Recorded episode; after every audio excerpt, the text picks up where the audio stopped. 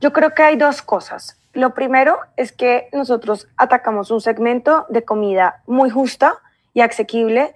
Entonces, cuando la gente nos piensa, oigan, queremos ir a comer a Baku, es porque somos ricos, pero también somos asequibles y, y, no tocamos el bolsillo muy fuerte de los consumidores. Entonces, nuestro consumo ha aumentado verticalmente, no solo por nuestra expansión, sino pues porque la gente en los mismos puntos empiezan a conocernos más y pues las ventas aumentan. Entonces, eso creo que nos, nos ha beneficiado el target y, y el pricing que tenemos. Y lo segundo es, a medida que tenemos economía de escala, tenemos mayores ventas, podemos empezar a negociar con nuestros proveedores. Okay. Entonces, algo que es fascinante es que los proveedores han crecido con nosotros. Buscamos proveedores y, y, y de hecho nuestra materia prima, eh, el 70% es nacional, el 30% es importada.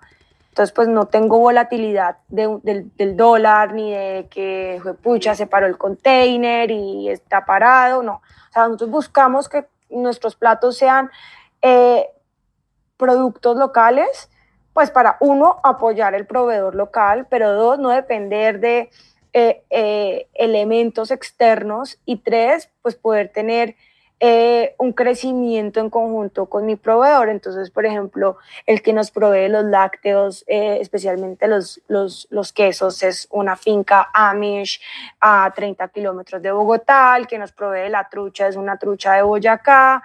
Eh, el que nos provee los panes es, un pan, es una panadería que empezó con nosotros desde el día cero y fuimos creciendo con ellos.